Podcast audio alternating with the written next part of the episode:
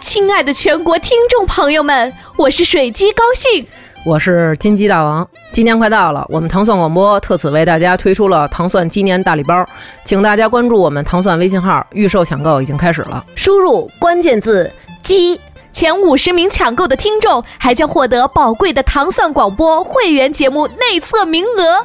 啊，在这里，在这里，sorry。在此良辰吉日，我们代表全体主播祝大家吉星高照、吉祥如意、大吉大利。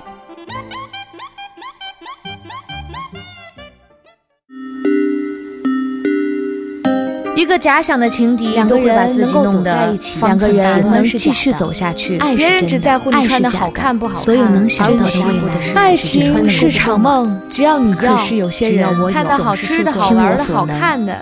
看到什么都会想。我们的爱情里最大的浪漫，不是一起慢慢变老，浸染在而是平淡岁月里的不可或缺，升华在激情时光里的光彩夺目。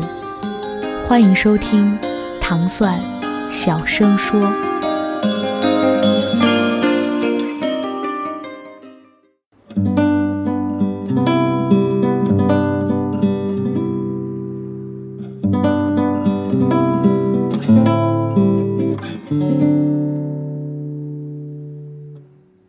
情侣相处最佳的模式。今年我和我老婆认识已经十年了，三年恋爱，七年婚姻，仍然保持着恋爱的新鲜感，让身边的朋友羡慕不已。许多还在单身的朋友和我们接触后，就有了想快点找个人嫁了的冲动。很多朋友问我，怎么做到结婚七年了还这么好？于是。我开始总结一些婚姻生活中的点点滴滴。每对恋人或者夫妇的性格和相处方式其实都不一定相同，但是接下来的内容可能合适，可能不合适。也祝愿全天下的有情人都能找到自己的幸福。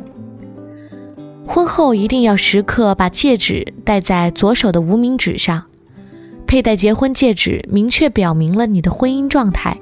同时也表明了你拒绝外来诱惑的坚定态度。两个人一起出去参加饭局的时候，看到喜欢的菜又不好意思夹太多次的时候，可以相互夹给对方吃。经常参加另一半的朋友聚会，这样可以扩大社交圈，也可以增加许多共同的话题。单独在外要经常把另一半挂在嘴边。两个人吵完架之后，可以互相换着角色，再重复一遍刚才的吵架内容，保准你们笑破肚皮。从很久以前开始，谈话中的我们出现的次数已经超过了我的次数。其实，在心爱的人面前，越见越快乐。作为男人，工作再忙也要承担一些家务，这是对家庭的责任。像我，负责洗碗、洗衣服。倒垃圾、锁门、拿报纸这几项常规任务，还有许多临时任务。最多的临时任务就是找东西。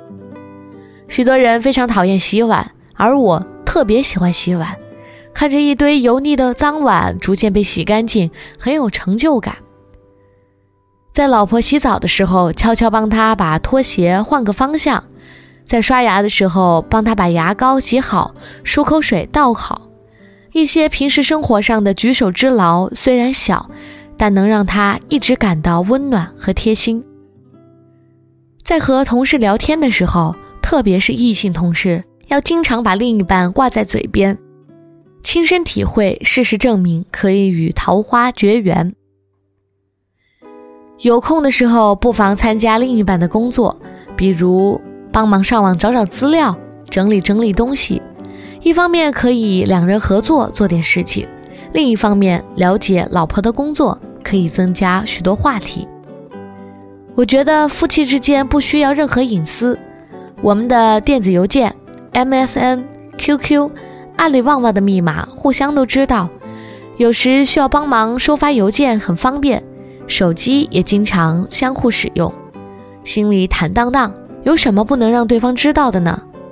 副驾驶的位置是老婆的专座，除非老婆批准，别的异性只许坐在后排。和朋友聊天的时候，得出这样的结论：女人喜欢给家里定下许多规矩，例如每块毛巾的职责是什么，洗完澡一定要把水迹擦干净，上完厕所一定要把马桶盖盖上。一旦没有遵守，就会说：“和你说过多少遍了，怎么又？”而身为男人，我觉得应该有这样的自觉：如果安排有变，比如说要加班或者临时有约，必须要打电话报备一下。有觉得有趣的两个人的对话或事情，不妨记录下来，日积月累，每隔半年或者一年翻出来看一看，重温一下快乐的时光，乐趣无穷。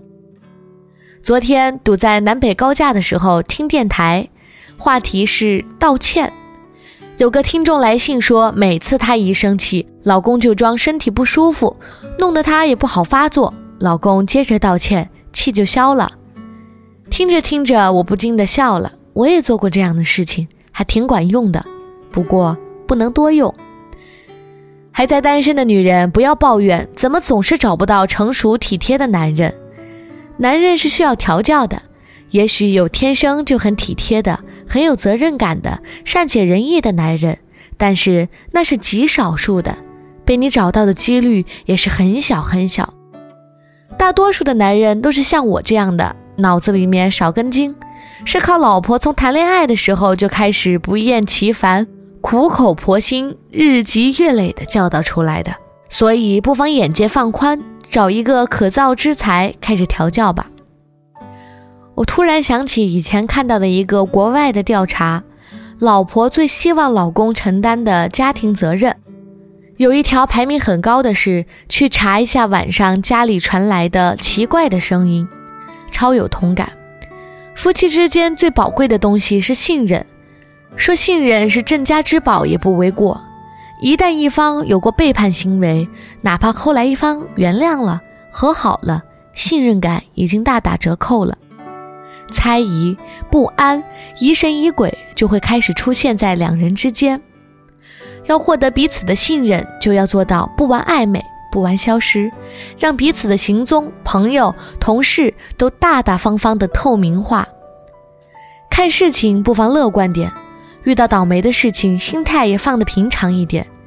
手机被偷了，就想着正好要换个新手机；钱包被偷了，就想着破财消灾；感冒了，就想着正好可以休息两天；堵车了，正好可以想想心事，听听广播，骂骂 DJ；公司倒闭了，被遣散了，想着终于可以开始创业了，做自己喜欢的事情。创业不顺利，就想着三十年的人生太顺利了，有点起伏的人生才精彩。孩子的幸福感取决于父母的幸福感。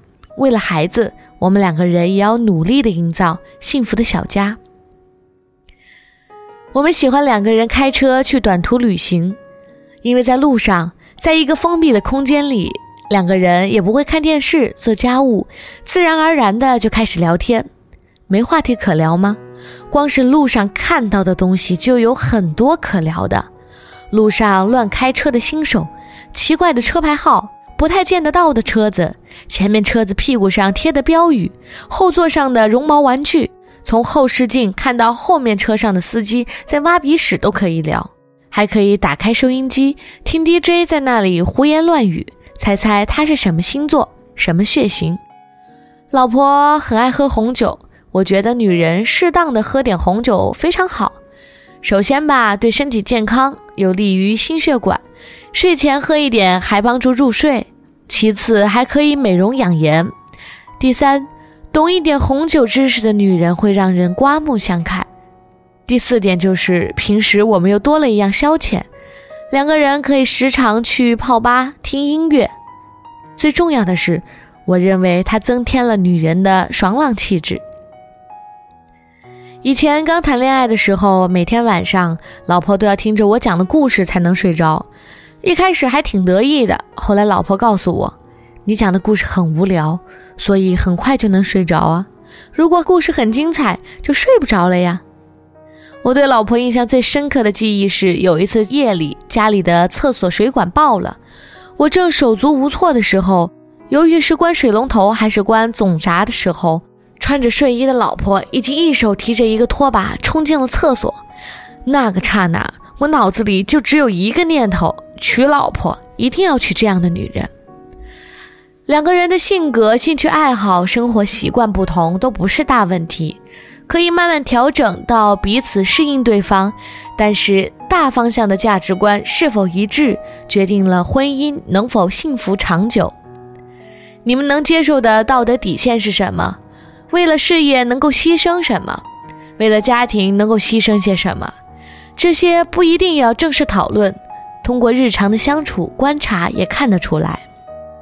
有人说过，婚姻是爱情的坟墓，这句话是送给那些不善经营婚姻的人的。